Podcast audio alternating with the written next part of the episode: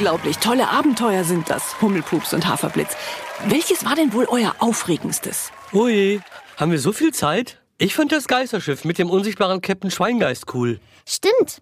Aber die Glibberlinge, die sich in alles verwandeln konnten, die waren auch super. Und wie wir die fiesen Graubots mit unserer Roboterpyramide platt gemacht haben.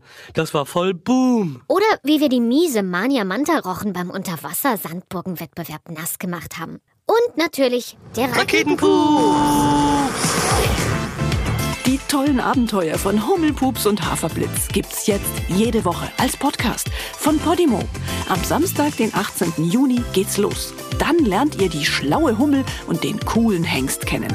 Und ihr erfahrt, wie der Raketenpups entstanden ist.